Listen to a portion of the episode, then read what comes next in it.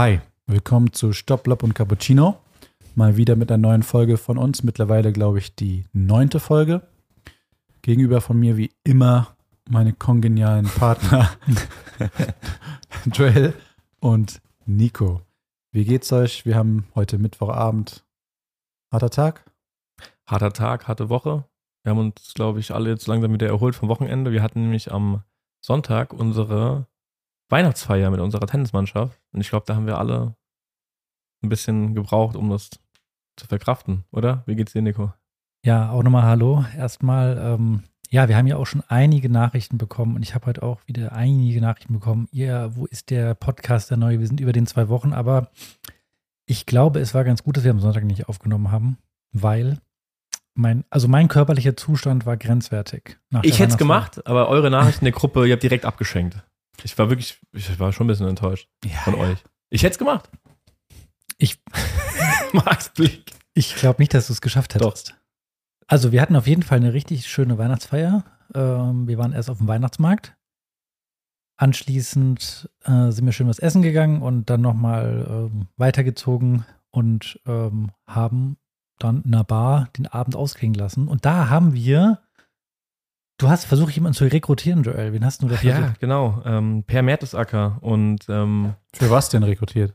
Ja, warte. Per Mertesacker kam mit ähm, dem Schiedsrichter Manuel Gräfe und? und? dem einen Sportjournalist. Ich weiß aber nicht, wie er heißt. Der hat diese eine Doku jetzt äh, rausgebracht über Katar. Ich habe keine Ahnung, wie er heißt. Und dann habe ich ihn, äh, Merte mal gefragt, ähm, ob er nicht bei unserem Weihnachtskick dabei sein will. Wir machen nämlich jedes Jahr an Weihnachten einen Weihnachtskick.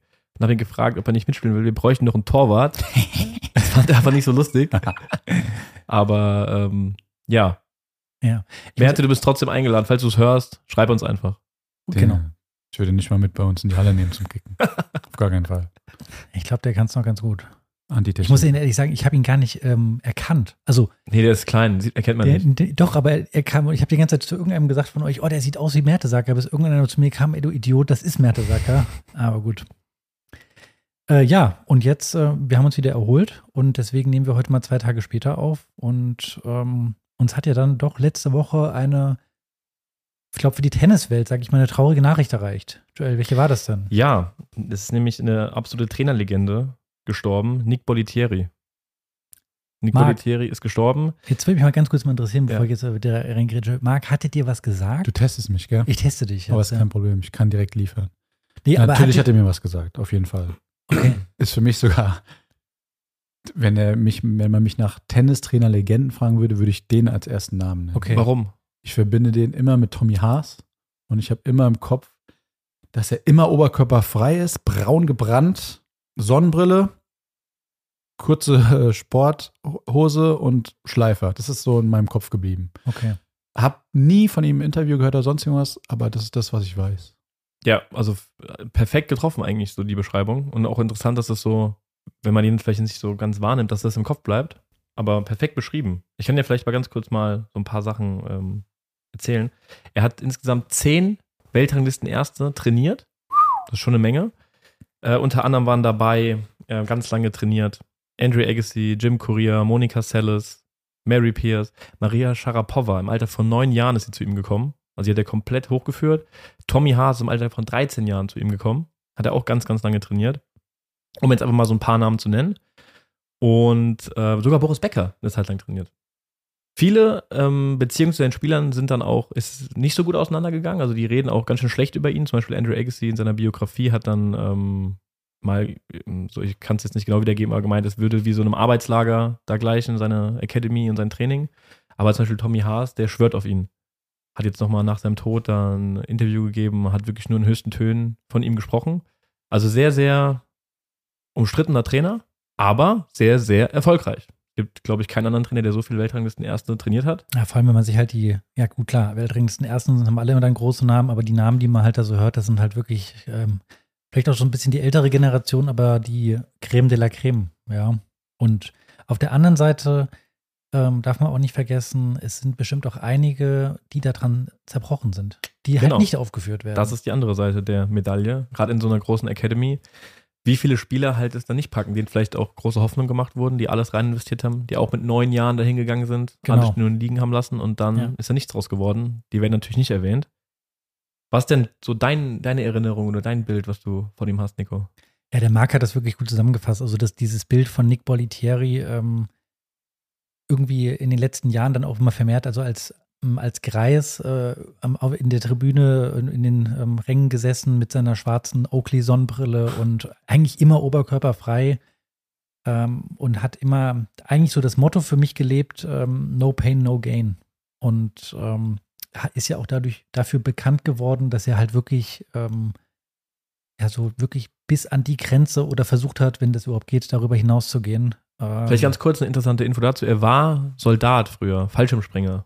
Mhm. Ah, siehst du, wusste ich Daher kommt das wahrscheinlich, ne? Seine Mentalität ja. zum Training. Aber ja einer der mit der ersten, deswegen hat er wahrscheinlich auch dann äh, so einen großen Erfolg gehabt, so mit einer der ersten Initiatoren dieser Tennis Academies. Mhm. Ähm, das wurde ja durch ihn eigentlich so berühmt. Es war ja auch lange Zeit eigentlich so die, ja, mit die berühmteste Tennis Academy. Nick Bolitieri in in den USA, in Florida war es, glaube ja, ich. Ja, Bradenton. Ja, genau. Ja, äh, genau. Und ähm, war ja Jahr, jahrelang eigentlich so die Anlaufstelle, wenn du ja zu einer Tennis Academy willst, dann gehst du dahin.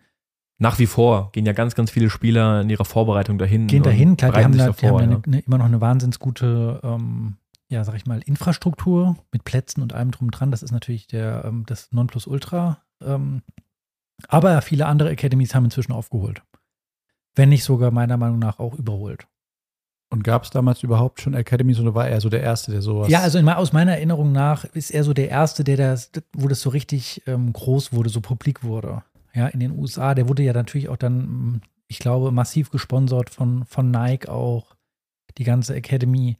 Und ähm, er war mit der Erste, ähm, aus meiner Sicht, wenn ich mich selbst daran erinnere, dass diese Tennis Academy, dass es so zu einem ja, so eine Marke so, wurde. So eine Marke war ja so eine richtige Philosophie, die die da gelebt haben. Ich glaube, ja. er ist auch einer der ersten Trainer, der es geschafft hat, sich so zu vermarkten. Genau. Der nächste, ja. der mir jetzt einfällt, der das auch so hingekriegt hat, ist ähm, Muratoglu. Aber das ist jetzt schon mal 30 Jahre mhm. Unterschied zwischen der Prime ja. von Muratoglu und Richtig. Niki Bolitieri. Ähm, der hat das, mit Sicherheit hat er das Tennis auch auf ein ganz anderes Level gehoben, was war so die Vermarktung angeht und das Prestige. Ja.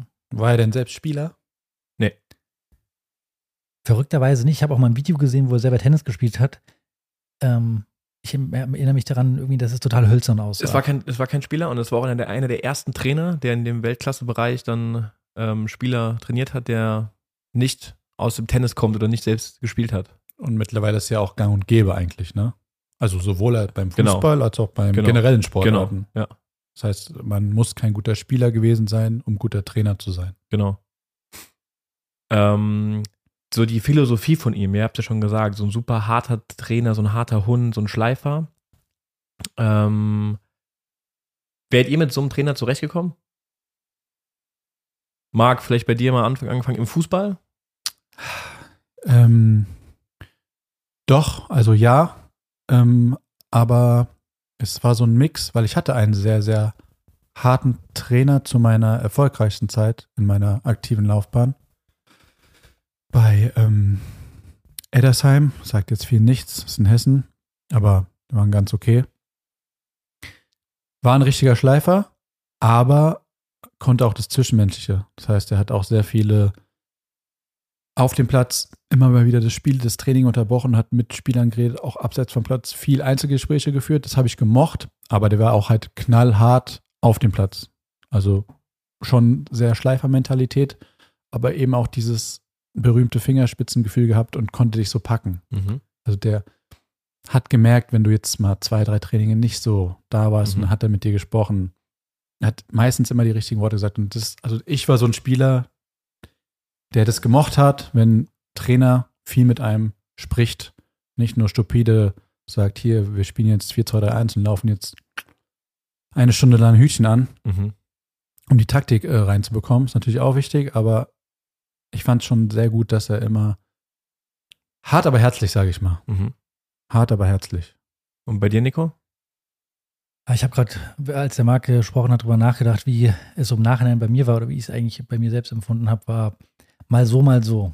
Also ich glaube, wir hatten ja beide den gleichen Trainer und ich glaube, wir hatten einen sehr guten Trainer, ähm, der auf der einen Seite ähm, auch hart sein konnte, ähm, auf der anderen Seite aber auch ähm, ja, sag ich mal, dieses Laissez-faire halt mal ähm, durchgehen lassen hat, dass wir auch mal dann, ja, vielleicht Einheiten oder auch Wochen hatten, wo es mal ein bisschen lockerer ging.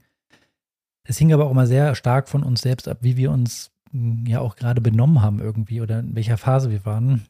Ähm, aber ich hätte mir vielleicht auch durchaus im Nachhinein hätte es mir wahrscheinlich ganz gut getan, hätte ich einen Trainer gehabt, der vielleicht auch ein bisschen ähm, häufiger mal, sag ich mal, die Zügel angezogen hätte. Ja. Mhm. Ich glaube, das ist aber, weil wir selber Trainer haben, im Nachhinein immer sehr schwierig, ähm, das zu beurteilen, weil ähm, man ist ja nicht alleine in der Gruppe, sondern man hat ja meistens noch irgendwie noch zwei, drei, vier, fünf andere, die da auch mitspielen und dann alle unter einen Hut zu bekommen, ähm, da muss, das ist ja, das geht ja gar nicht. Aber jetzt zu sagen, ähm, ich brauche einen Trainer, der mir nur Ansagen macht, nee, also ich hatte, ich erinnere mich, ich hatte Einheiten, da hatte ich gar keinen Bock gehabt zuzuhören. Ich wollte einfach nur, lass mich in Ruhe und ich spiele jetzt einfach und will auch gar nichts hören.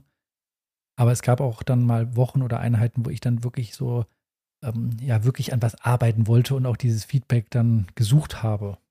Wie war es? Also, ich, so war es bei mir. Aber bei dir? euch ist ja auch so, ich habe ja einen Vergleich. Ich hatte über fünf verschiedene Trainer. Ihr habt nur einen Trainer gehabt, oder? Ja, das ist beim, glaube ich, im Fußball ja auch nochmal ein anderes Ding, dass du schon irgendwie auch mehrere Trainer hast in deiner Karriere. Naja, geht. Wenn ich jetzt, glaube ich, ja, doch schon, natürlich, ja. Ja, also ich meine, gut, klar, wenn du vielleicht den Verein wechselst, dann ist es halt, sag ich mal, irgendwie ein Trainer, aber Selbst Aus- bei in der Jugend kleinen oder Verein, so. wo du bleibst, in der Jugend wechselt man wahrscheinlich auch nach zwei, drei. so, also ich bin jetzt kein Fußballexperte, aber so aus der, äh, aus der Distanz würde ich jetzt auch sagen, dass man schon durchaus mehr Trainer hat. Beim Tennis ähm, ist es vielleicht eher etwas unüblich. Also bei uns, ich hatte mein ganzes Leben lang nur einen einzigen Trainer gehabt. So richtig. Also glaubt ihr, es ist wichtig, als Tennisspieler verschiedene Trainer zu haben? Äh, Als, als Jugendspieler? Oder als Profi? Jugendspieler angefangen? Ja. Ähm, Wahrscheinlich gar nicht mal so im Tennis, ne? doch, ich glaube, es ist wichtig, dass du verschiedene Sachen kennenlernst und dass du auch mal reinguckst und für dich herausfindest, was brauche ich und was brauche ich nicht. Wenn du nur bei einer Sache bleibst und nicht das, die anderen Sachen kennst, dann verpasst du vielleicht auch gewisse Chancen. Glaube ich schon. Und das ist auch wichtig, ja, dass ein, ähm, dass man auch vielleicht als Trainer, wenn man einen jungen Spieler betreut, dem auch andere Möglichkeiten aufzeigt und sagt, guck mal, es gibt noch das und das und das. Test mal aus, ob das für dich was ist. Ähm, und den nicht so quasi so krampfhaft versucht, so, ah, das, was ich mache, ist das Beste und äh, darfst ja nichts anderes irgendwie mal kennenlernen, ähm, damit du nicht auf die Idee kommst, äh, dass was Besseres geben könnte und mich dann sozusagen verlässt. Ich glaube, wichtig ist, dass ein Spieler wirklich herausfindet, okay, ich habe Sachen ausgetestet, das ist das Richtige für mich und das möchte ich auch 100% machen. Ich glaube, das ist sehr, sehr wichtig als Spieler. Ich kann es voll verstehen, weil ich zum Beispiel habe mein maximales Potenzial, ich weiß gar nicht, ob es mein maximales Potenzial war, aber das Maximale erst bei dem erwähnten Trainer von eben rausgeholt. Und meine Entwicklung war spät. Die kam erst so mit 22, 23. Normal bist du schon mit, ich war immer gut und in Auswahl, in Kadern und so weiter, schon mit 13, 14 und so weiter. Aber meine richtige Position erstmal, habe vorher auch alles gespielt, bis ich meine richtige Position gefunden habe, kam erst in meiner aktiven Herrensaison und ist auch in meiner dritten erst, also mit wirklich, oder vierten, ach, wahrscheinlich fünften, weil ich habe ja schon mit 16 Herren gespielt. Ähm, das heißt, ich habe wirklich mehrere Trainer gebraucht und dieser eine hat wirklich halt das Maximale aus mir rausgeholt. Mit anderen vorher kam ich manchmal nicht so zurecht, habe zwar immer gespielt, solide, aber ich habe gemerkt, ist nicht so das Wahre. Also ich habe wirklich mehrere Trainer gebraucht, aber ist jetzt vielleicht auch nur ein Einzelfall, weiß ich nicht, um halt mein maximales Potenzial rauszuholen, zu Mhm. erschöpfen. Mhm. Ich glaube, was halt auch die Gefahr aber dann auch wieder ist, also wenn, wenn ich im Tennis gucke, wenn du super viele wechselnde Trainer hast als junger Spieler, dass du dich bei keinem Trainer so richtig aufgenommen fühlst und kein Trainer so ein gewisses äh, Verantwortungsbewusstsein hat dir gegenüber. Das haben wir oft gesehen, auch selbst, als wir als Trainer gearbeitet haben, Nico, wenn du Spieler Ja. hast, die montags bei dem Trainer trainieren, dienstags fahren sie dahin, mittwochs dahin. Kein Trainer empfindet auch so diese Verantwortung zu sagen, ähm, ja, ich nehme mich diesem Spieler an und Also das, ähm, das auf der einen Seite genau. Ähm, deswegen glaube ich, du brauchst einen, sozusagen einen Mentor, einen Trainer, der für dich da ist und dem du auch vertrauen kannst. Es ist auf der einen Seite genau, dass der, ähm, der Trainer sich vielleicht dann auf keinen Fall, sage ich mal, verantwortlich fühlt und sagt so, okay, ich habe jetzt ähm, Spieler XY äh, montags abends von 17 Uhr bis 18.30 Uhr und wir ähm, ähm, ich komme jetzt auf den Gedanken und sage, komm, wir ändern mal ein bisschen was an seiner Vorhandtechnik, weil das wäre eher sowas, wo ich sage, da lasse ich die Finger jetzt von, weil ich habe ihn sowieso nur anderthalb Stunden. Ja. Ähm, dass man sozusagen die Verantwortung eher von sich schiebt. Auf der anderen Seite ist es aber auch so, dass gerade diese Jugendlichen, die einen ständig einen anderen Trainer haben, auch gar nicht das Vertrauen zu dir haben und empfänglich für deine Ideen oder für Ja. deine Hinweise sind. Die Mhm. glauben dir fast gar nicht. Das hatte ich mir so das Gefühl. Die glauben dir gar nicht. Du konntest noch so viel Überzeugungsarbeit leisten. Es ist am Ende des Tages nicht angekommen. Und ähm, nochmal darauf zurückzukommen, was du vorhin gesagt hast. Als Kind, ich finde das auch total wichtig, dass man irgendwie ähm, das jetzt nicht unterbindet, dass ein, jemand anderes vielleicht mal äh, eine andere Perspektive bekommt, sei es von einem neuen Trainer. Ich persönlich wollte das gar nicht als Kind. Ja, ich genau. wollte das auf gar keinen Fall. Weil ich war super happy mit meiner Gruppe, ich war super happy mit meinem Trainer, habe mich da total wohl gefühlt. Ich konnte mir gar nicht vorstellen, dass es woanders besser ist. Also das war für mich völlig ausgeschlossen und ich wollte auch nirgendwo anders. Deswegen bin ich auch gar nicht in das Verbandstraining damals gegangen, weil ich da gar nicht hin wollte. Ich Aber wollte genau das meine ich damit ja auch. Also, Ja. äh, was ich vorhin meinte, mit, dass man mal andere Sachen austesten muss, um zu sehen, was man eigentlich will. Und genau das war das ja. Wir hatten einen Trainer, ich meine, wir waren wirklich sehr, sehr schwierige Spieler früher auf dem Platz. Also Ja. wirklich komplette Psychopathen, nicht nur wir zwei, unsere ganze Gruppe. Ähm, die waren wirklich ganz, ganz schwierige Spieler. Wahrscheinlich sehr gute Spieler als, als, als junge äh, Kerle so, ähm, aber halt super, super kompliziert auf dem Platz. Und da hat unser Trainer das schon echt, muss man sagen, Hut ab, wie der diese ganzen verrückten Typen da unter einem Hut gekriegt hat. Und Ja, dass das wir nicht alle rausgeworfen wurden, regelmäßig ja, oder so. also wurden wir schon, gesagt, ja. ja, also aber ich habe ja eine Zeit lang kein Training durchspielen dürfen, weil ich immer rausgeschmissen wurde, ja, zu Ja. Ähm, aber auch da, du sagst es, wir wurden ins Verbandstraining eingeladen. Ich war eine Stunde da und habe gesagt, ich habe keinen Bock auf die Scheiße. Ich gehe da Ja. nicht hin, ich habe keinen Bock drauf. Oder, weiß noch, ich habe früher die Rückhand so gespielt, müsst ihr euch vorstellen, ich hatte zwischen meiner linken und rechten Hand eine riesen Lücke. Also ich habe einen Platz gelassen. Ich habe die linke Hand, ich bin Rechtshänder, relativ weit oben gehalten, am Schlägerherd. Und jeder Trainer, der mich irgendwo gesehen hat, hat gemeint, der muss sofort seine Hände zusammen machen, falsche Technik, schlechte Technik. Aber ich habe damit gut gespielt. Ja, und mein Trainer hat immer zu mir gesagt, mach wie du willst. Du spielst den Ball super rein. Du wirst es schon irgendwann von alleine umstellen. Und ohne dass ich jemals darauf achten musste oder mir einer das gesagt hat, habe ich es von alleine geändert. Ja. Es gab nicht diesen Moment, wo ich sage, so, jetzt achte ich drauf. Das war plötzlich da. Und die Rückhand ist mein stabilster Schlag, so heute. Ja. Ja. Ähm, und ich glaube, da brauchst du halt eben auch genau dieses Vertrauen als Spieler von deinem Trainer, dass der dir das Gefühl gibt, alles gut, mach so, wie du denkst, das passt schon so. Und nicht immer, dass alle direkt verrückt werden und du von allen Seiten irgendwelchen Input hast und dann gar nicht mehr weißt als Spieler, was machst du eigentlich? Ja, klar, der, der Trainer muss natürlich immer noch so das große Ganze im Blick haben und auch sagen mal, äh, merken, okay, das geht jetzt komplett in die falsche Richtung. Ähm, sonst, ähm, ja, verlierst du den ja auch komplett aus den Augen und dann entwickelt sich das in irgendeine Richtung, wo es gar nicht mehr geht. Aber ähm, ich hatte das jetzt, wie gesagt, wenn ich, als ich dann selber Trainer war, immer als ganz schwierig empfunden, beziehungsweise vielleicht habe ich da schon auch in gewisser Weise so ein bisschen resigniert, wenn ich wusste, dass der Jugendliche jetzt noch bei drei anderen Trainern hat, weil ich wusste, ich kann ihm jetzt vielleicht was zeigen, aber ähm, die anderen drei Trainer haben vielleicht auch eine ganz andere Philosophie und dann, ja, das tut dem, dem Kind nicht gut. Und das ist für mich auch, ich habe das immer ähm, erkannt, dass der, der Spieler oder die Spielerin, die so viele Trainer hatten, die hatten tolle Schläge und alles technisch wunderbar, aber du hast nie das, wirklich das Spiel von denen erkannt. Die haben keine eigenes Spiel entwickelt für mich, also keine eigene Spielphilosophie gehabt, sondern ähm, von allem mal so ein bisschen, aber das hatte für mich nie Hand und Fuß gehabt. Ich habe ganz, ganz wenige gesehen, ähm, wo ich wirklich sage, dass dieses Konstrukt mit drei, vier Trainern hat funktioniert. Ich glaube, du brauchst einen Haupttrainer oder eine Haupttrainerin und vielleicht mal auch ähm, jemand anderes, der mal so einen Blick drauf hat oder wie auch immer. Ähm, ja, Wenn man sich dann jetzt auch wieder die Profis anguckt, ist es da aber nicht dann auch bei den meisten ganz genauso, dass die so eine, oder bei vielen zumindest, dass die eine Bezugsperson haben, die sich so in den jungen Jahren ihrer Karriere oder teilweise auch darüber hinaus so durchgezogen hat. Also zum Beispiel Dominik Thiem mit dem Günter Presnik. Ähm, Sinner. Sinner war lange bei äh, Piatti, jetzt nicht mehr, jetzt haben die sich getrennt. Ähm, Alcaraz ist jetzt super lange schon bei Ferrero. Aber auch noch sehr jung. Ja, aber schon lange bei Ferrero und hat so eine Spielphilosophie, die er versucht einzutrichtern. Roger Federer hatte ganz lange seinen australischen Coach gehabt, bis der verstorben ist. Äh, Agassi habe ich vorhin erwähnt, war bei Bolitieri, Aber Tommy Haas bei Bolitieri. Wir haben jetzt hier nur eben über die Jugendlichen, also wie das ist im jugendlichen Bereich gesprochen. Du gehst jetzt gerade rüber zum aktiven Bereich. Da ist dann schon aber so, glaube ich, dass man irgendwann sich eben so einen neuen, guck mal, Nadal hat ja dann auch nach Toni Nadal irgendwann, auch ganz, ganz spät, ist er dann zum Moja gewechselt. Also da braucht man vielleicht dann schon einen neuen Ansatz irgendwann, oder? Dass man mal so einen neuen Man Reiz kann nicht sagen, es gibt, es gibt die Lösung oder die Lösung. Es ist wahrscheinlich individuell immer für jeden. Aber ich glaube schon, so wie ihr sagt, man braucht schon mal so einen anderen Trainer, der vielleicht irgendwas anderes sieht, was ein anderer nicht macht oder eine andere Herangehensweise hat, die man nicht hat. Ja, das ist die Frage, die ich mir stelle, ob das manche Spieler zu spät erkennen, dass sie mal was ändern sollten. Oder ob manche Spieler auch zu früh die Reißleine ziehen. Wenn mal eine, zum Beispiel nehmen wir das äh, Raducanu, die ähm, mit 18 Jahren war das, glaube ich, die US Open gewonnen hat und sich nach dem Turnier von ihrem Trainer getrennt hat. Aber jetzt mittlerweile auch schon wieder zwei, dreimal getrennt hat. Genau. Und die Frage, warum nach dem größten Erfolg, warum trennst du dich von deinem Trainer? Man Mhm. weiß nie, was da intern abgelaufen ist, aber das ist ja immer die Frage. Solltest du vielleicht länger mal an einem festhalten, auch wenn es nicht läuft? Das hatte auch Otto letztens in einem Interview gesagt, der super, super lange schon seinem Trainer festhält und jetzt erst den Durchbruch geschafft hat. Ja, aber da sage ich auf jeden Fall zum Beispiel ja. Weil es ja so ein Prozess, den ihr zusammen durchläuft. Da kann ja nicht alles sofort laufen. Es braucht ja ewig. Du siehst ja, keine Ahnung, bei Kleinigkeiten, wenn du einen Aufschlag umstellen willst. Das dauert ja.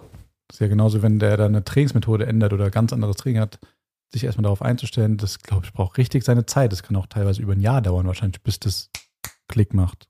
Ja, also ich glaube auch, ähm, Da braucht man schon, glaube ich, so dieses Maß an Geduld. Dass du auf jeden Fall ähm, zusammen irgendwie so ein Konzept hast oder so ein, so ein klares Ziel, ein kurzfristiges, was wollen wir jetzt vielleicht keine in den nächsten Wochen erreichen, was, was wollen wir langfristig auch in deinem Spiel umstellen.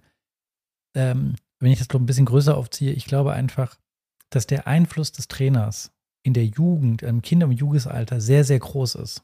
Sehr groß. Also ich behaupte, dass ich Medenspiele als Trainer gewonnen habe, weil ich dem Jugendlichen im Vorbeigehen zwei, drei Sachen gesagt habe, spiel mal so und so und der hat das dann ganz klar gewonnen. Oder ganz kurz muss ich einhaken, du kannst auch dem Spieler von außen, Jugendlichen, mit einer Geste das Selbstvertrauen nehmen oder ganz viel Mut geben. Durch einen Satz oder sowas, ja. Kannst du richtig manipulieren. Genau, Schon, also du ja. hast da schon einen, einen großen Einfluss darauf, ähm, als Trainer am Anfang, ja, Spiele zu entscheiden einfach. Ja, natürlich, wenn der Gegner zu gut ist, vollkommen klar, dann geht das nicht mehr. Je älter das wird, ähm, die, die, die Leute werden oder desto größer das Niveau ist, umso geringer ist für mich der Einfluss direkt vom Trainer, dass der, der den, den großen Einfluss hat. Das ist ja, das hat irgendwie, ich weiß gar nicht, wer das gesagt hat, aber im Tennis hat auch einer gesagt, der Einfluss, äh, Profitennis, der Einfluss von mir als Trainer, der liegt bei zwei, drei Prozent. Krass. Das sind dann vielleicht in dem Profibereich der diese zwei, drei Prozent, die dann den Unterschied machen. Ich muss aber auch immer, das muss ich auch hier direkt ein Statement machen, äh, muss ich sagen, man muss aber auch bei den Profis unterscheiden. Ich unterscheide zwischen zwei Kategorien, zwischen einem wirklichen Trainer und einem Berater. Mhm. Weil beispielsweise, so gern wir ihn alle haben, Boris Becker ist für mich kein Trainer. Das ist für mich ein Berater. Der Boris Becker hat aus meiner Sicht vielleicht von technischen Dingen, ähm, wie man die auch trainiert, wie man die einem zeigt, als, also so, sag ich mal, methodisch beibringt, keine Ahnung. Ja, der hat natürlich unfassbar viel Ahnung, mehr als jetzt klar ich äh, in einer Situation, wie spiele ich oder was muss ich machen in einem Grand Slam-Finale. Der kann bestimmt auch viel besser analysieren, strategische Sachen, wie spiele ich gegen irgendeinen Spieler, weil er mh, da einfach selber diese Erfahrung schon gemacht hat. Und ähm, ich glaube, das muss dir als, als Profispieler bewusst werden, was willst du denn überhaupt? Willst du noch mal was, auch was Technisches noch ändern? Oder geht es bei dir eher so darum, als Beispiel ist für mich der beste Spieler der Dimitrov. Der ist technisch perfekt. Der, Mhm. Den kannst du nichts verbessern. Was willst du da noch verbessern? In Vielleicht mit seinem? Aufschlag ein bisschen was, aber das war's auch schon. Genau. Ja. Aber es ist ja offensichtlich für mich, dass bei ihm ähm, diese, das Werkzeug, das er hat, er kann es nicht so einsetzen, dass man äh, von ihm, was man von ihm jahrelang erwartet hat, dass er unter die Top Ten kommt. Ja. Und ähm, ja, deswegen finde ich es äh, schwierig. Ähm, ja, was du gerade sagst, das ist ganz interessant, weil ich war ja bei den ähm, Australian Open 2020 und ähm, hatte da einen Spielerpass. Das heißt, ich konnte überall rein und bevor das Turnier angefangen hat, alles war gesperrt, ich konnte mir das Training angucken von den Spielern.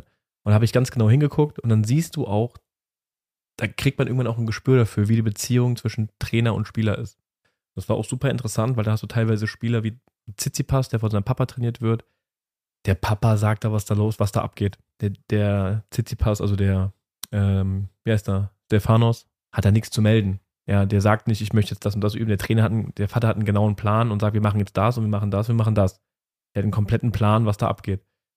Anderer Spieler, Kevin Anderson, äh, hatte seinen Trainer dabei und ich konnte ihn in dem Moment auch gar nicht Trainer nennen, weil der Anderson hat ihm gesagt, was er machen will.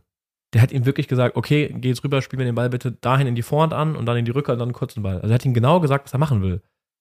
Und na klar, es ist so eine Momentaufnahme, die ich beobachtet habe. Wer weiß, äh, vielleicht sieht es sonst anders aus bei denen, aber in dem Moment war das so, der Anderson hat einfach, es war wie so, ich bin hier der Chef, ich zahle dich dafür, dass du hier mitgeflogen bist und dass du mich trainierst und ich sag, was ich machen will. Ich weiß, was ich brauche. Gut, der ist auch vielleicht nochmal 15 Jahre älter als ein Stefanos Tsitsipas und weiß, was er braucht, aber trotzdem stelle ich mir irgendwie vor, dass ein Trainer sagt, hey, du willst das und das erreichen, das und das müssen wir tun.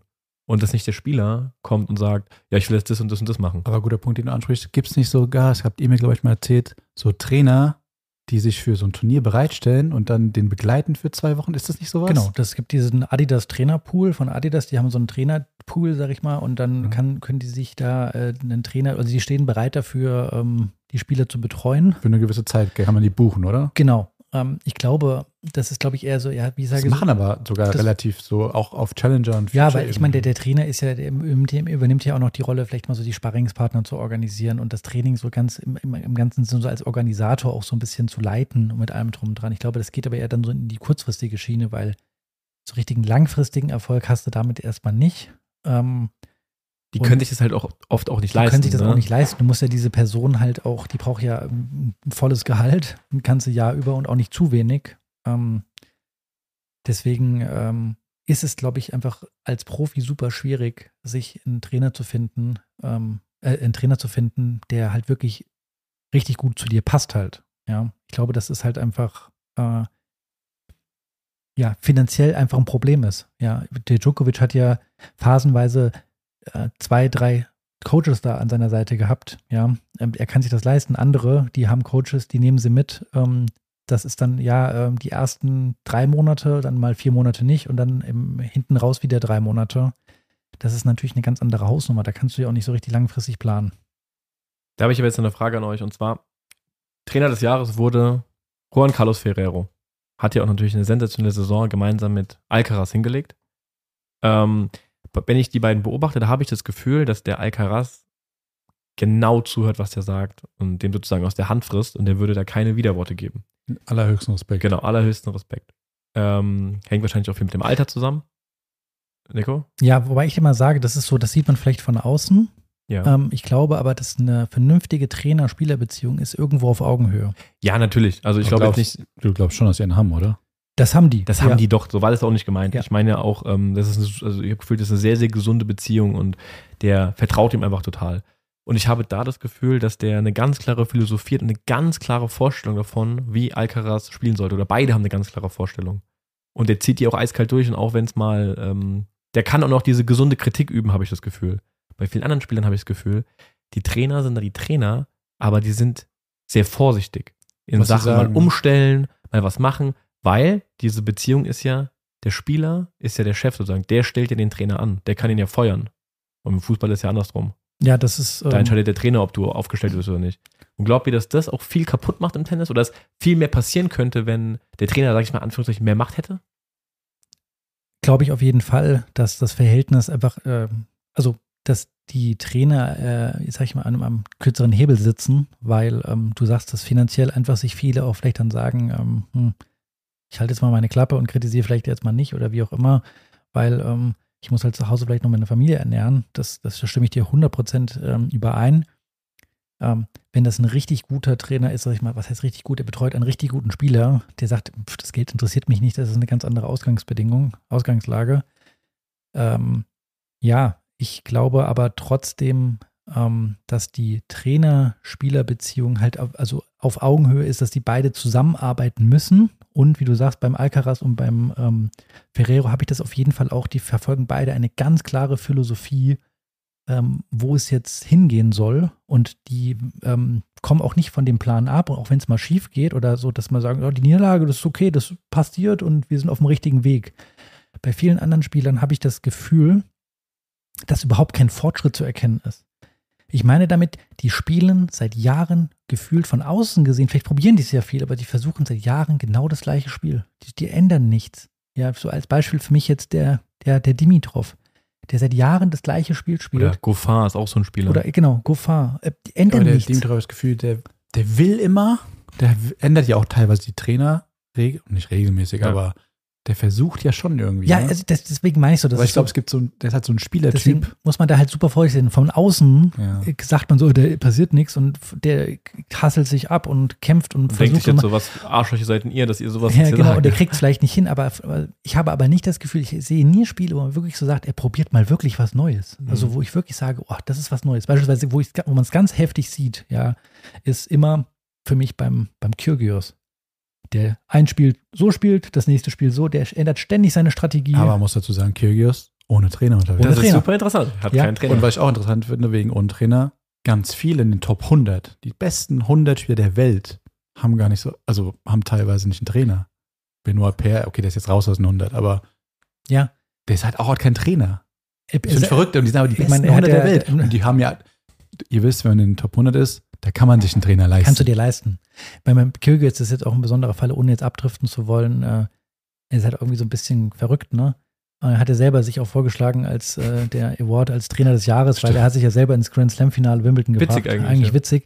Nur was ich sagen will, ich finde bei ihm sieht man jetzt von der Spielartweise, der hat eine, gegen, der kann halt auch super viel, aber er hat jedes Mal eine neue Strategie, die er irgendwie verfolgt. Ja. Und das finde ich, das sieht man bei relativ äh, vielen Spielern, die spielen immer das Gleiche. Beispielsweise so auch, fällt mir wieder so ein, ähm, der Spanier Carreño Busta, der spielt immer das Gleiche.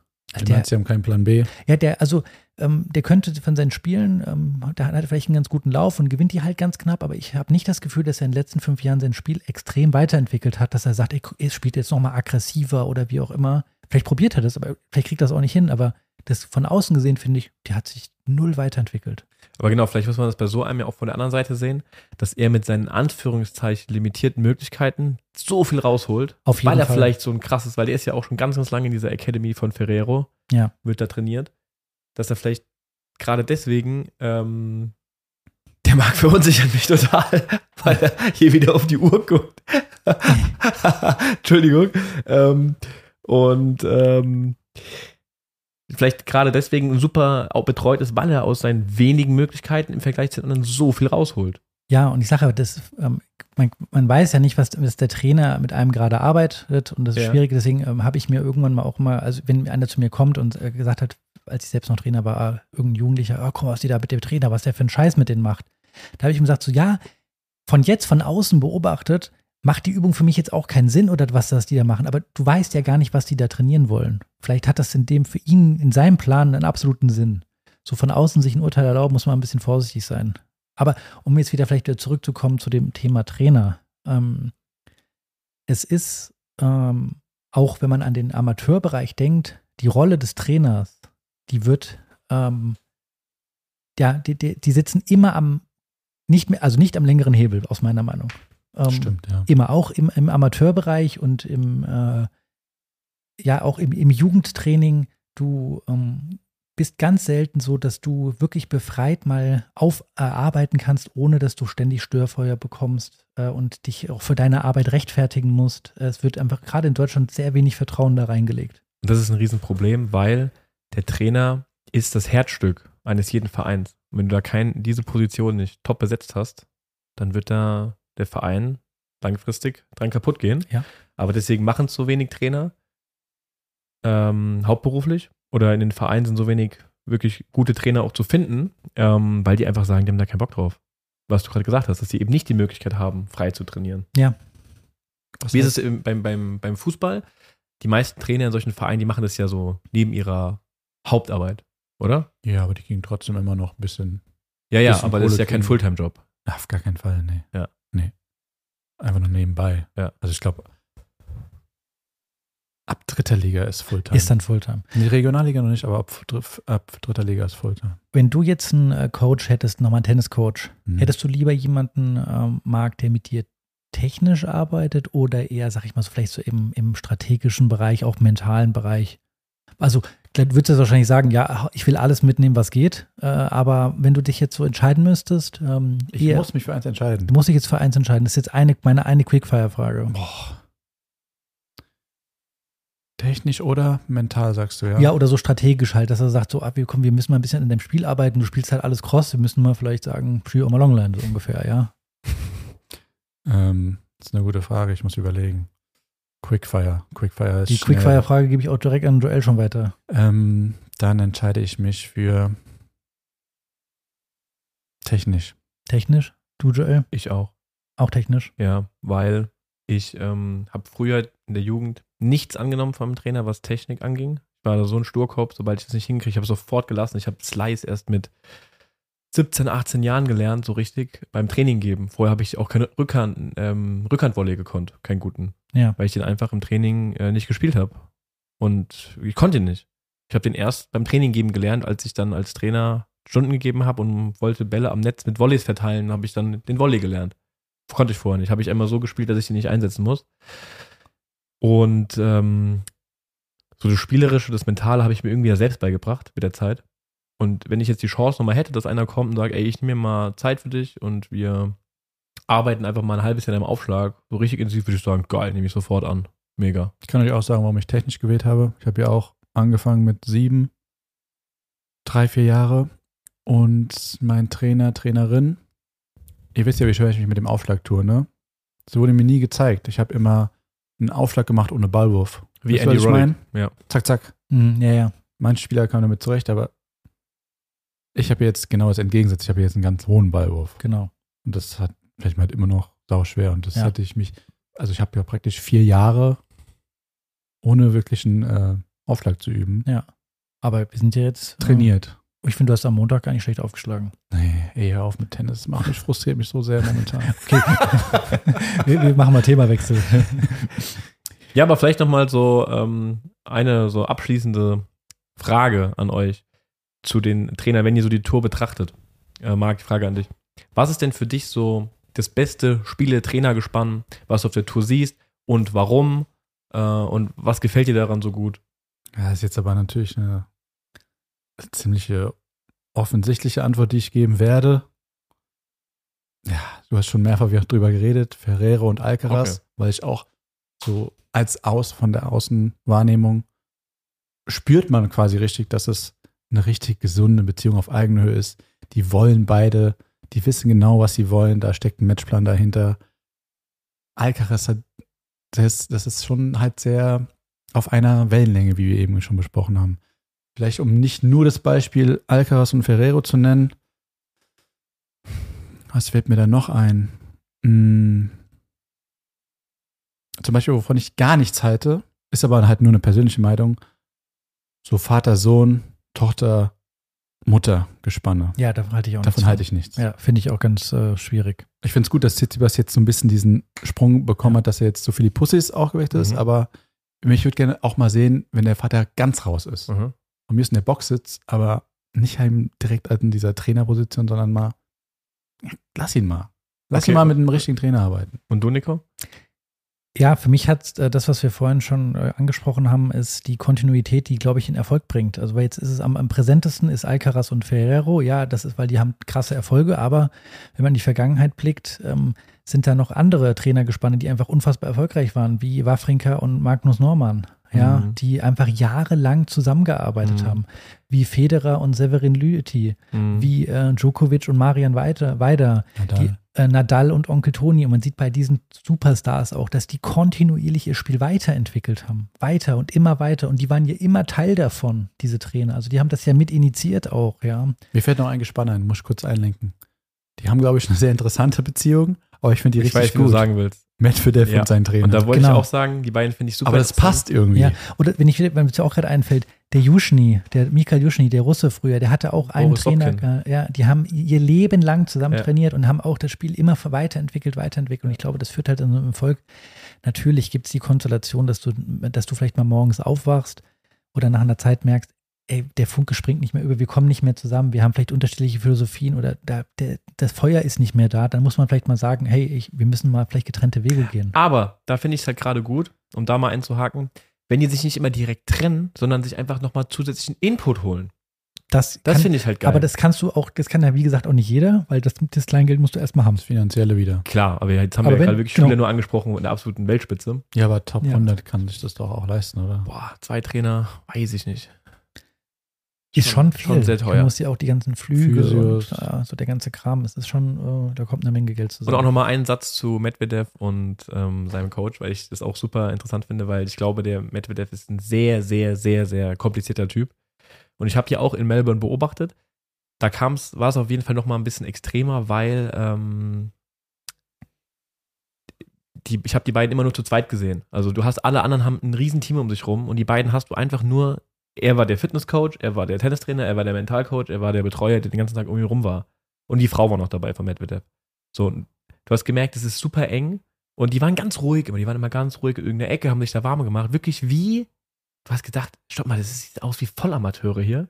Ganz ruhig warm gemacht mit ihren Medizinbällen und so. Das war so eine richtig geile, ähm, ich weiß nicht, so eine ganz Vertraute geile Beziehung. Beziehung, ja. Ja. Und wenn du dann teilweise auf dem Platz siehst, im Fernsehen, wie der Medvedev ihn ankackt und er ja auch schon den Platz verlassen hat und so. Er schmunzelt aber auch teilweise. Ja, genau. Ist er ein Franzose? Der ist Franzose, Die ja. reden Französisch, ne? Ja. okay. Finde ich, ist eine ziemlich äh, super interessante Beziehung auch. Ja. So, Ja. ich glaube, wir könnten noch stundenlang über Trainer reden. Aber mit dem schönen Satz hast du es eigentlich jetzt beendet, sozusagen. und wir wollen ja, wir haben ja angekündigt, wir wollen ja eine neue Kategorie hier einführen. Oder habe ich wieder so eine Kritik bekommen von meiner Wieso? lieben Freundin, weil sie meinte, du kannst nicht eine Kategorie ankündigen. Und dann nicht. Ja, oder äh, sag, sag ich mal, dass wir eine bringen und dann nicht bringen. gedacht. Finde ich aber auch gut, dass du mal ein bisschen Kritik bekommst, auch mal. Ich kriege jeden Tag Kritik überall. So, und diese äh, Rubrik, die heißt ja, was macht eigentlich? Und wir haben uns gedacht, ich habe mir gedacht, Marc guckt schon, nein, wir alle haben uns gedacht, dass wir ähm, so starten. Also ich darf heute diesen Spieler vorstellen und ihr müsst ihn erstmal erraten. Ich Ehemaligen Spieler, oder?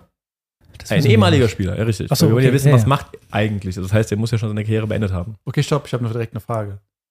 Rufen wir rein oder sagen wir, Also ich werde jetzt einfach so einen Fakt oder irgendwas hinwerfen und dann dürft ihr raten. aber dürfen wir reinrufen oder Wenn ihr wir nichts sagen, musst dich melden, Marc. Ja, wenn, wenn, wenn ihr nichts sagt, dann mache ich aber weiter, okay? Also, seid ihr bereit? Ja. Ja. Er ist Sohn eines ehemaligen Vize-Europameisters im Judo. Weiter. Weiter. Weiter. Weiter. Er hat in seiner Karriere 15 Einzeltitel geholt. Weiter. Ist mit einer Schauspielerin verheiratet. ey, ich glaube, du stellst denselben Spieler vor, Andy den ich Roddick? aufstellen wollte. Falsch. Was passiert, wenn man eigentlich falsch sagt? Ja, bist raus, ich bin dran. er darf noch mitmachen. Höchste Platzierung Du war darfst zwei, zwei, drei ja, falsche sagen. ja, okay. höchste Platzierung 2 der Welt. Okay, dann war es ja schon mal nicht Andy Roddick. Der Nee. war ja mal die Eins. Er ist ja Basi und habe ich Ja. gesagt. Es kann auch nicht. Okay, weiter? Zwei Kinder. Digga. Lebt in Los Angeles. Der war nie die Eins der Welt. Nee. Ehemaliger Schützling auch von Nick Bolitieri. Tommy Haas. Richtig. Klar, ich hätte noch Haas. gehabt, deshalb hätte ich es, glaube ich, gewusst. Florida hätte ich drauf kommen müssen direkt schon. Herren 30 bei Groß Ja, Hesselow. ja, okay, das ist ja unser großes Ziel, ist ja noch einmal aufzusteigen und Herren 30 Bundesliga zu spielen und dann gegen Tommy Haas zu spielen. Tommy, wir kommen. Tommy, mach dich, lauf dich jetzt schon mal warm. Also, Tommy, Tommy Haas. Haas. Was, Was macht der, macht was macht denn? Tommy Haas? Ja, was macht der Ich denn? glaube, ich weiß es. Ja, erzähl mal. Der ist Turnierdirektor von irgendeinem Tausender. Ich weiß aber nicht, welches Tausender. Von Indian Indian, Wells. Wells. Ja. Richtig. Der ist 2016, da hat er noch eine Funktion als Spieler und, also war noch Spieler aktiver und hat dann schon die Rolle als Turnierdirektor in Indian Wells übernommen. Und mittlerweile ist er zurückgetreten und ist jetzt nur noch Turnierdirektor. Und so viel, ich habe wirklich gesucht und gesucht, gesucht, er macht sonst nichts anderes. Er lebt sein Leben mit seinen zwei Kindern, seiner Familie in. Ja, also äh, vielleicht mal zum, zum Tommy Haas, da muss er vielleicht ein paar abholen, die ihn nicht kennen. Hast du da vielleicht ein paar Infos? Ansonsten, ich meine, er ist ein Deutscher. Äh, Also er ist ein der Deutscher, ja- wie gesagt, er war höchste Platzierung zwei der Welt, Hamburger, ist mit 13 Jahren dann zu Nick Bolitieri in die USA, Genau, hat mittlerweile auch die amerikanische Staatsbürgerschaft und ähm, hat zwei Töchter. hat zwei Töchter. Und genau das Einzige, was ich ihn, äh, wo ich ihn verfolge, ist auch bei Instagram. Er spielt, er trainiert noch unfassbar Und viel. ist topfit. ist ein, der sieht aus wie aus dem äh, Stein gemeißelt. Und ist ihm aufgefallen, in seinen Trainingsspielen, die macht, der ist so ehrgeizig. Der auch. ist so ehrgeizig und was mir auffällt, er fährt immer mit seinem Porsche rum und hört. BMW ist es doch, oder? Nee, und ich Hat er glaube auch einen Porsche, Ja, und ja. hört immer ähm, Musik und singt mit. Ja. So aus den 80ern. Ja. Geiler Typ. Ja, also da, er macht jetzt nicht irgendwie verrückte Sachen. Er ist dem Tennissport treu geblieben, was ich gut finde, weil er nicht auf, der, auf die Idee gekommen ist, so ich ähm, meine jetzt, weil ich ein erfolgreicher Sportler war, ich kann jetzt auch der große Geschäftsmann werden, sondern ist dem Tennissport treu geblieben. Und ähm, was sind eure Erinnerungen an ihn, wenn ihr so an, an ihn denkt? Ich habe so direkt eine Ich Sache. auch. Also du hast Sag. 100% dieselbe wie ich. Bitte sag. Viertelfinale oder Halbfinale French Open gegen Roger Federer. Nee, habe ich nicht, aber cool, erzähl. Ähm, ich kann euch nicht den genauen Score sagen, da muss ich glaube, du weißt Ich es. weiß, der hat ich weiß, er hat mit 2 zu 1 Sätzen, 2-0 Sätze, 2 0 Sätze und im dritten 5, ähm, zwei Breaks vor. Ich weiß nicht, ob Nee, es ich meine- 5-1 oder 5-2 war. Ich meine, dass er irgendwie vier beide und 0,40 hatte, sowas sozusagen, äh, Ja. und ähm, drei Breakbälle hatte Und einen einfachen Ball. und einen Schmetterball oder ein Volley am Netz einfach verkloppt hat. Und Roger war eigentlich schon gebrochen. war gebrochen und zu dem War das Zeitpunkt. Halbfinale, ja, gell? Nee, das war Viertelfinale. Und zu dem ganz ziemlich sicher Viertelfinale. Halbfinale hat Federer dann gegen Del Potro und Finale Gegen Söderling. gegen Söderling. Und ich meine, ähm, zu dem Zeitpunkt war der Nadal schon raus. Das wussten alle und alle wussten, Nadal ist raus, das ist meine Chance, das Turnier zu gewinnen. genau. Und dann hat der Federer tatsächlich das Turnier gewonnen. Daran denke ich auf jeden Fall immer. Du, Nico? Mein Ding ist, vorab zu Tommy Haas, Tommy Haas ist einer der wenigen, ohne jetzt alle anderen äh, deutschen Tennisspieler angreifen zu wollen, der hat richtig Star-Appeal. ja, das sage ich auch immer. Ja. Das ist Tommy einfach ein Haas Star. Ist ein Star. Ja. Ist ein richtiger Star. Aber der hat sich auch so aufgeführt. Der ist schon ja in die Da- zur Davis Cup Mannschaft gekommen. Das, ich war nicht dabei, aber das erzählt, erzählen die ja so. Ähm, der ist reingekommen und hat gesagt, ich bin hier die Nummer eins. Ja, der So. ist einfach, der hat einfach ein, ein richtig, ist ein richtiger Star. Ähm, ich habe die eine Live-Erinnerung, weil ich Tommy Haas äh, live gesehen habe in Stuttgart auf dem Ach, Sandplatz. da waren wir sogar beide da. Da waren wir ne? beide ja. zusammen da mit unserer Oma, haben wir ihr zum Geburtstag geschenkt.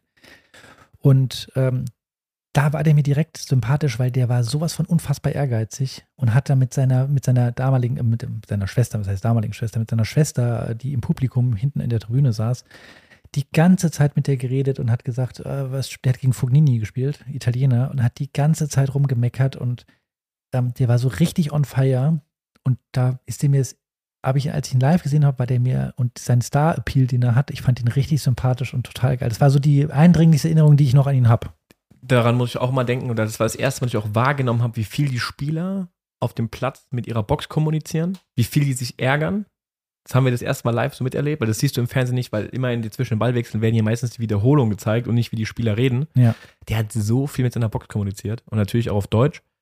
Und ähm, was er da so gesagt hat, war einfach lustig, ne? So, jetzt gehe ich auf Return Winner, hat er dann so gesagt. Also er hat wirklich so Ja, richtig genau. mit denen kommuniziert Longline, Longline-Schuss. So hat er mit denen geredet. und ist ja. ausgerastet, also hat sich selbst beleidigt. Das war einfach wirklich lustig. Ja. Das, ich muss immer daran denken, er hat ähm, auf YouTube gibt es so ein Video. Ey, das wurde uns doch im, im Sportwissenschaftsstudium gezeigt, oder? Was? Okay, er, da, oh, jetzt, Doch, sagst, das, ist, mir auch eingefallen. wahrscheinlich das ist mir die, auch eingefallen. die Erinnerung, die jeder an Tommy Haas hat. Erzähl, Joel. Der sitzt Er hat auf der Bank. US Open gespielt gegen Davidenko und Davidenko ist auch einer seiner großen Angstgegner gewesen. Er hat auch ganz wenig äh, Matches in der Karriere gewonnen, hat ganz oft verloren, auch wichtige Matches gegen ihn verloren. US Open und da wird er gefilmt, wie er auf der Bank sitzt und er redet mit sich selbst und sagt, was machst du hier schon wieder? Du kannst nix und es ist alles sinnlos. Das ist Und- doch Sportpsychologie gewesen. Genau, ist- Und plötzlich, er trinkt was und plötzlich switcht er um und sagt, so, auf geht's, jetzt machst du ihn weg. Ja. Bumm, steht auf, holt das Break, gewinnt das Match. Das war, genau, das, das haben wir, Marc, da haben wir beide zusammen im Seminar Ja, in ich Sportpsychologie gesessen. ich weiß, auch, ich weiß auch genau, was er sagt. Er sagt doch, für wen zahlst du eigentlich hier? Warum zahlst du Physios? Genau, Warum gibst du so Warum viel? machst du das? Das ist alles sinnlos. Du zahlst deinen Trainer und nichts, nichts passiert. Genau, und, dann, wieder nichts. Und dann sagt der Schiedsrichter oben äh, Time, Time. also es geht weiter und dann, so, jetzt, come on, let's go. Ja. Und dann auf einmal ist er Du wieder bist der voll Beste. heiß. Du bist einfach der Beste. Ja, genau. Und er geht hin, breakt ihn und gewinnt das Match. So, und, also Ja. das werde ich nicht vergessen. Das ist so geil einfach nur. Nico, ich habe eben nochmal nachguckt, du hast perfekt geschrieben. Beim 3 zu 4 hat er die Break-Chancen gehabt. Ah, siehst du, Ja, nicht verzagen, Nico fragen. Ja. Okay. Ja, das ist meine Erinnerung an Tommy Haas und ich finde einfach, es ist ein mega geiler Spieler gewesen. Und ich glaube, es ist ein bisschen schade, dass er einfach so viel verletzt war. Er war sehr, sehr oft in der Karriere an der Schulter verletzt, musste sehr oft aussetzen. Sonst Ja. hätte er, glaube ich, auch, ähm, wäre er einfach eine Nummer 1 gewesen und ein Grand Slam Champion. Bin ich mir ganz sicher. Aber so ist es halt. Genau. Hat es nicht, Das hat dann an anderen Ecken hat's halt leider gefehlt und aber, wirklich ein, hat ja ein mehrere. Comebacks gestartet und immer mit Erfolg und auch sein letztes Comeback, da hat er es ja dann nochmal, glaube ich, bis in die Top 10 geschafft mit äh, über 30 nach der zehnten Schulteroperation gefühlt. Ähm, also ein absoluter, ja, fast schon Superstar des deutschen Tennis, der natürlich auch immer im Schatten stand von dieser Zeit mit Becker und Stich und auch in der deutschen Presse halt dann nicht so gut weggekommen ist, wie auch alle anderen Spieler danach, weil halt Becker und Stich halt einfach so unfassbar gut waren, dass ähm, der nie für seine Leistung, die er eigentlich gebracht hat, gewürdigt wurde. Hm. Ja. Aber es ist eine geile Rubrik. Gefällt mir. Auch wie die, die angegangen Ja, sind. ich muss ehrlich sagen, Marc, muss man ganz ehrlich sagen, das ist so mit das Beste, was der Joel bisher abgeliefert hat mit dieser Rubrik, wie er das jetzt so vorgetragen hat. Ne? Ja, Ihr habt ja Hat gemerkt, ich das kam ja sehr vorbereitet auch. Ja, der war, kam an. Nicht so, dass äh, die. mit, mit mit, genau, mit Quickfire-Fragen. Das Der vielleicht liegt es daran, dass wir heute Mittwoch aufnehmen und nicht Montag. Und Montag bin ich noch fertig vom Wochenende. Vielleicht liegt es daran. Ja, aber er kam hier rein mit, mit, mit, großer Brust und hat mit Man soll jetzt aber ja. jetzt nicht das hier runterspielen, als ob die Idee von ihm kam, gell? Mit was Doch. macht Ja, eigentlich? aber Doch Wir können jetzt vor allem vom Joel Woche für Woche einfach eine krasse Performance erwarten. Ja, und Tommy, falls du das hörst, wir sehen uns dann nicht nächstes Jahr, in zwei Jahren in der Herren 30 Bundesliga. Halt dich Auf dem fit. Platz vom TSC Mainz. Halt dich fit. Ja. Ich verfolge dich weiterhin auf Instagram. Ich, ich beobachte dich. Und dann sehen wir uns. So, jetzt bin ich mal gespannt, wie ihr vorbereitet seid. Ich weil mach- nur Sprüche machen reicht nicht. Ich würde mich gerne schon anmelden für nächste, also in zwei Wochen, was macht eigentlich, weil ich habe einen geilen Spieler, über den ich persönlich noch nie vor euch beiden als Tennisspieler geredet habe, Okay. aber schon immer einer meiner Lieblingsspieler ist. Uh, spannend. Sorry, Pia, ich habe wieder das geteasert. Du machst nicht Aber wenn man es ja macht, dann kann man es teasern. Ja, okay. Okay, ich bin gespannt. Was kommt denn jetzt? Quickfire an dich, Nico. Okay. Zum Abschluss, dann sind wir durch. Erste Frage, bist du bereit? Ich bin ready. Passend zum Thema. Ein guter Trainer, beende den Satz. Ein guter Trainer sollte auf jeden Fall. Ein guter Trainer sollte auf jeden Fall Ahnung von der Technik haben, wissen, wie man was beibringt und natürlich noch auf jeden Fall äh, in Kombination mit Strategie das Ganze verknüpfen können. Was eine Antwort. Es steht 7-9 im Champions Tiebreak gegen dich. Du bist verletzt. Du musst deinen Schläger weiterreichen. An einen der drei folgenden Spieler. Wem gibst du den Schläger? Sinner, Kyrgios oder Carino Busta? Kyrgios. Krass, okay. Hut ab. Wegen zwischen Genie und Wahnsinn, oder was? Ich, der kann einfach fünf Winner schlagen. Gewonnen. Bumm. Ist so. Vier reichen, Reichen auch bei vier, 7-9. Ja. Meist unterschätzter Spieler auf der Tour für dich bekommt zu wenig Credit. Meist unterschätzter Spieler auf der Tour. Unterschätztest, ja, unterschätzt. Im Herrenbereich. Mm, ganz schwierig. Ähm, ganz schwierig. Ich weiß. Wow. Ich müsste ich mir jetzt ein bisschen Gedanken drüber machen. Mir fällt jetzt gerade keiner ein. Denkt trotzdem mal weiter, ich will nach der fünften Frage eine Antwort haben. Okay, Wir können ja. nicht wieder auf nächste Woche Nee, du Nee. hast, hat er schon mal gemacht. Ja, ne? ja, Bei mir immer. auch, Ja. zufälligerweise. Ja. Erstmal die andere Frage. Du stellst einen Spieler zusammen. Du kannst dir so einen Traumspieler machen. Hast Mhm. bestimmt schon mal mitbekommen, dass die ATP-Profis das gemacht haben. Nenne, welchen Spieler nimmst du bei Aufschlag, Return, Vorhand, Rückhand und Volley? Du musst bei jedem anderen Spieler nehmen und es dürfen nun aktive sein. Kommen wir nicht mit Federer jetzt. Ja, das ist okay. Das wär, er hätte einfach nur Roger Federer Ich weiß. gesagt. Das lag ihm schon auf der Zunge. Aufschlag. Hast du das gesehen? Aufschlag, Aufschlag Kyrgios. Return, Djokovic. Vorhand. Vorhand, Denk dran, nur aktive Spieler. ja, nur aktive Spieler. Vorhand Alcaraz. Rückhand Djokovic, darf ich doppelt? darfst du nicht. Ähm, Zverev. Volley. Jack Sock. Gute Kombi. Krass, also bis auf Jack Sock Hätte hätte ich auch genau gemacht. die gleichen Spieler genommen. Wen hättest du bei Volley genommen? Bei Volley. Ich hätte bei Rückhand jemand anderen genommen. Wen? Also erstmal bei Volley. Murray Murray auch eine gute Rückhand? ist noch aktiv. Ja. ja. Oh, bei Volley. Puh. Jetzt muss ich überlegen, ich bin gerade voll unter Druck. Der meist unterschätzte Spieler. Der Wow, verdammt. ein bisschen zu wenig Credit kriegt, kannst auch so sehen. Ähm, auch aus der Vergangenheit oder muss ich habe er noch aktiv eine sein? Frage, kannst du ein bisschen weiter überlegen. Okay, mach erstmal die andere Frage.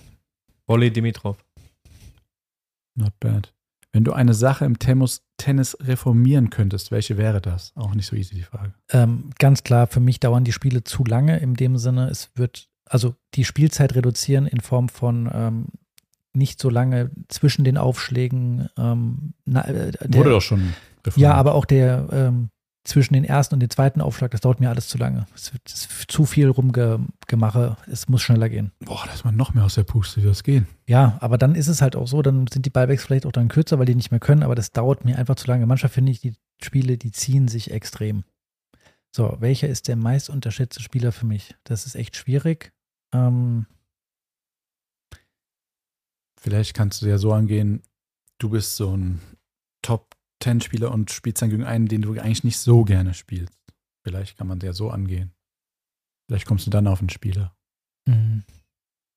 Ah, es sind viele Spiele einfach so, in die der in der Vergangenheit ähm, nicht den Erfolg gefeiert haben, den sie vielleicht hätten verdienen können, weil halt so viele, die ganzen Grand Slam halt nur angefühlt drei, vier Spieler gingen. Ja. Ich, ich, mich, fällt- mir fällt jetzt keiner ein. Ich kann es nicht sagen. Ich habe jetzt leider keinen aktiven. Deswegen, der erste, der mir da immer in den Kopf kommt, ist Berdich. Ja, Ja, zu wenig Credit kriegt. Also Karriere wenn auf da jetzt, also ja, ich glaube, es geht so vielen Spielern so in dieser Generation mit Federer, Nadal groß geworden sind. Die hätten viele Grand Slams gewonnen, aber Berdich ist für mich einer der, weil der halt kein so ein schönes Spiel hat, nicht so spektakulär, Ja. aber ey, unglaublich. Ja, wenn ich jetzt an die deutschen Spieler denke, sind es für mich die beiden Spieler Florian Mayer und Philipp Kohlschreiber. Die beiden einfach, finde ich, Mhm. einfach richtig erfolgreich auch waren. krass. Die ja. haben hier in Deutschland überhaupt keine Anerkennung gefunden, auch international nicht. Rainer Ähm, Schüttler auch nicht. Rainer Schüttler auch nicht. Das sind die, ja, auch vielleicht geschuldet, wie gesagt, schon auch wieder Stich und Becker geschuldet, aber die einfach keine Lautsprecher sind und ähm, die einfach eine sensationelle Karriere hingelegt haben und die einfach mehr kritisiert werden. Ja, aber in anderen Ländern, ähm, egal was davor für ein Superstar war, wenn ein neuer kommt, der wird gefeiert. Das Der- ist in Deutschland leider nicht das so. ist leider aber das ist ein anderes Thema. Aber das ist Quickfire. Jetzt werden wir wieder kritisiert, dass Quickfire so lange dauert. Aber es waren gute Fragen, Marc. ich wollte gerade sagen, Ja, Marc, Marc. wie lange lang lagst du nachts da und hast drüber nachgedacht? Ich habe es heute auf der Arbeit gemacht. Aber leider hast du nicht die Frage richtig beantwortet mit aktiven Spielern. Ich muss mir mal drüber Was ist Gedanken denn deiner? machen.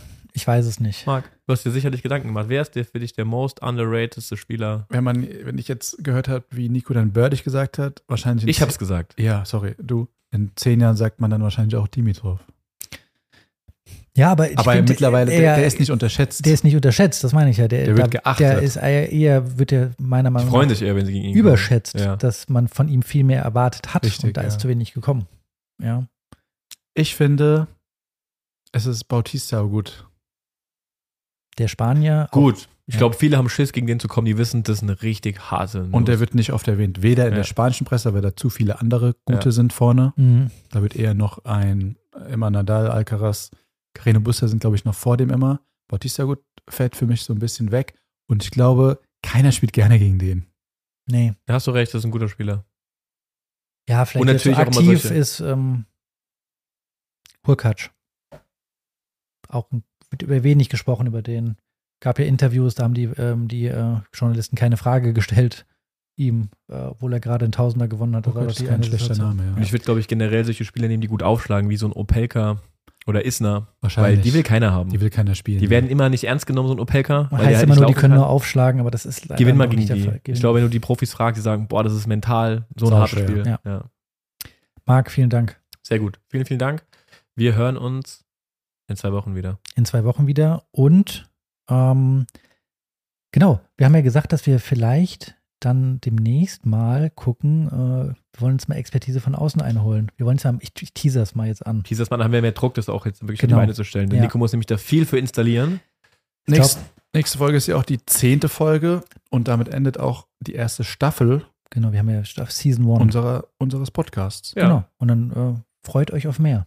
Bis dahin, schöne Weihnachtszeit allen. Macht's gut, ciao.